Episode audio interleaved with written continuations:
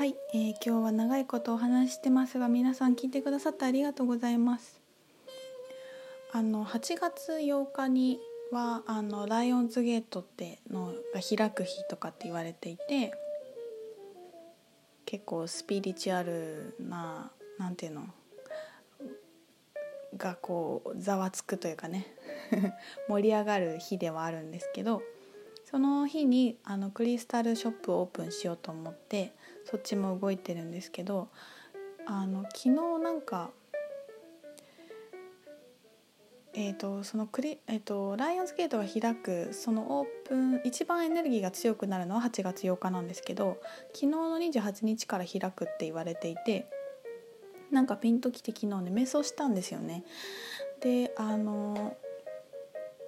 宇宙人とお話ししたりちょっと赤車でいろいろ読んだりとかしてあの遊んでたんですけど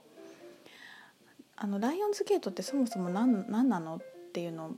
を自分で聞いてみたんですよね。でそしたらねあの、まあ、宇宙のポータルが開く日っていうのは一般的に言われているんですけどあそうであの獅子座が太陽の位置に来るのかな？星座的には。で獅子座だからそのライオンズゲートって言われていて獅子座ってこう先生術の中だと始まりなんですよね。一番最初のに来る星座。一番最後が魚座なんですけど。一一番最初に来るので何ていうのかな。で獅子だからさこう強くわって前進していく感じもイメージもあると思うんですけど本当にそういう感じでこうなんか突き進んでいくすごいパワフルなもう超何ていうのかな星座的にアクティブな感じなんですよね。のエネルギーなんですけどで私が赤書読んだ感じだとあのそのライオンと猫もで、えーと、シリウスから来たって言われてるんですけどシリウスポータルなんですよね。でシリウスのがえっ、ー、と何て言ったらいいかなシリウスがえー、橋みたいになる感じゲートになってたくさんの、えーと、外宇宙とか天の川銀河以外の銀河の宇宙人がさらにサポートしやすくなったりとかエネルギーをこう地球に送りやす送り込みやすくなるっていう感じです。わかるかな？そうあの例えば地球が地球に転生してくる時に最後のゲートになるっていうのが金星と火星で割と金星はその中でも強く最後のゲートのね役割をしているんですけど、まあ、天の川銀河の中だとそういう役割があってで、えーと、もっと違う銀河も含めてもっと視点を、えーと、高い視点で見た時にその金星的な役割をしているのはあのシリウスなんですね。例えばハトホルとかアルクトゥールスとかも、まあ、シリウスから入ってくるとかって言われていて、まあ、そういうなんか玄関的な地球の玄関みたいな役割をしています。でそこがあの地球と、まあ、配置もね星的にも揃うことによってあのいろんな宇宙人たちが、まあ、介入してくるんですよね。エネルギーをアセンションに向けてたくさんエネルギーを送ってくれるんです。なのでどういうことが起こるかっていうとそのアセンションもみんなのアセンションも進むし集合意識が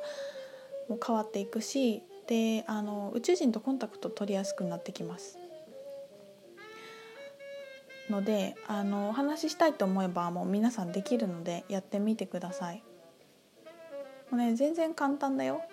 あので宇宙人いっぱいいるからさどどどこの星のとか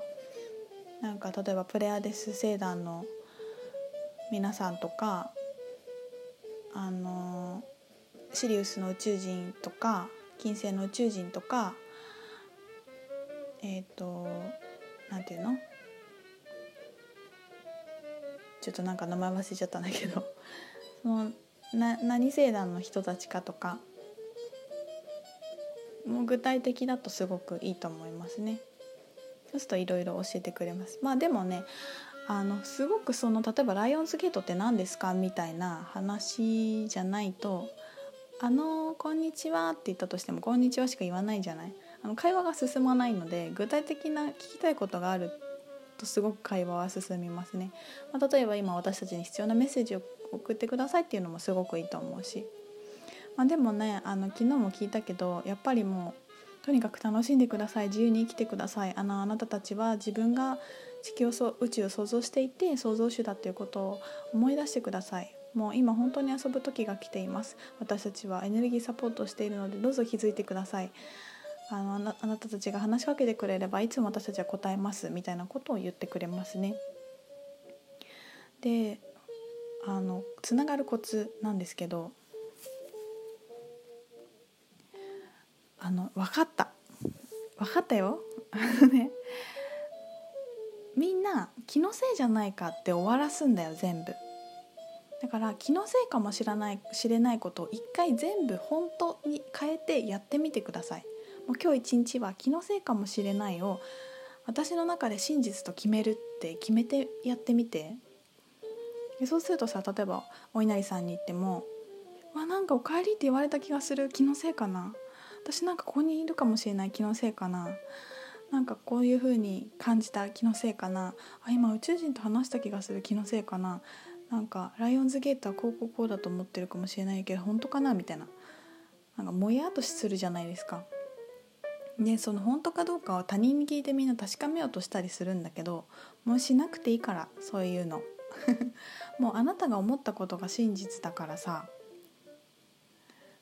あの本当ですか？とか本当にいらないから。別に間違ってて何にもないじゃん。だからもうそれを自分の真実だってピンときたことをね真実だってもう認めてあげてって言っても最初できないかもしんないからとりあえず気のせいだって思ったことも全部本当だと思って今日一日過ごしてみるっていうのをやってみてください。で例えばなんか瞑想ちょっと目を閉じて深呼吸して自分で宇宙人とつながりますってちょっと意図してみて話しかけた時にあなんかこんな風に言われた気がする。っていうのを気がするをやめてあこうやって言ってくれた。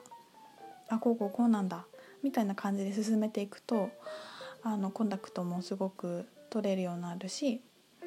あのアカシックリーディングできる人はねあのさらにアカシャもどんどん読めるようになったりすると思います。本当にみんなね周りの人に確かめたがるんだよね。もう自分の感覚が全てだからさ意見とかもそれあなたは本当に思ってるのっていうことですよね。それ誰の意見？誰に言われたの？それお母さんの意見？あなたは本当にそう思ってるの？です。そこもねもう一回問うとなんかこう植え付けられている考え方とか、まあ、学校で習った概念をいつまでも握りしめていて勝手に悩みを作り出していたりするっていうパターンはねすごいあると思うんですよね。そういうところかも抜けていけるようになっていくと思います。気のせいを本当のこととしてやってみてください。もうね、それ細かくやっていくと例えば私とか温泉に入っていると「ね、そこじゃないこっちに座って」とか「足こっちにしないで」とか「ちょっと体ちゃんとまっすぐ座って」とかあのなんていうの「ここで寝ないで」とかめっちゃ聞こえてくるようになります。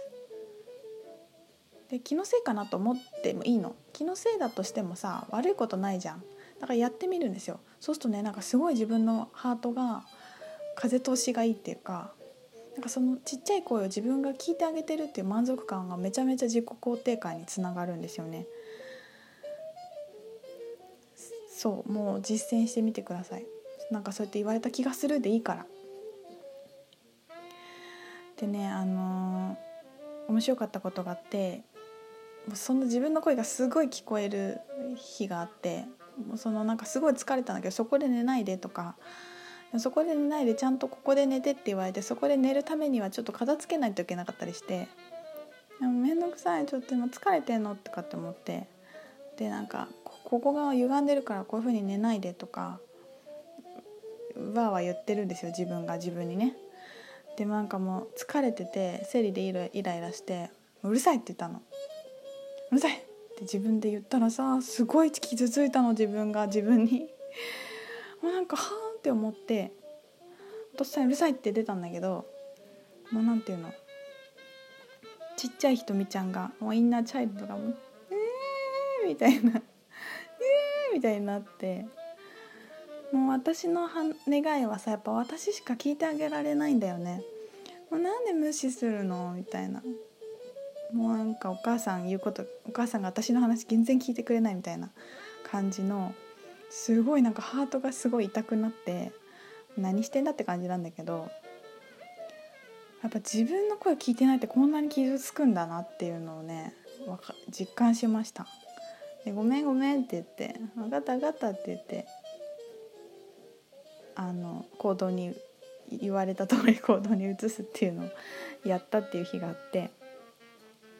まあ、傷つくよね。この傷ついてることに傷つけるところまで来たらもういいと思うんだけどさみんなそれに気づかないところまでやっているし自分の声が聞こえないことに平気で聞こえないんですっていう人結構いるんだけどさいやそれほっとかない方がいいよって思うんだよね。聞こえないことやっぱさ聞こえちゃうと面倒くさいんだよね。確かに。いろんなこと現状を変えていかないといけないから。だからそのまま気が付かないふりしていた方が人生的にはそりゃ波立たないですよ。いやでもさ聞いてあげようよ泣いてるかもよ。って思います。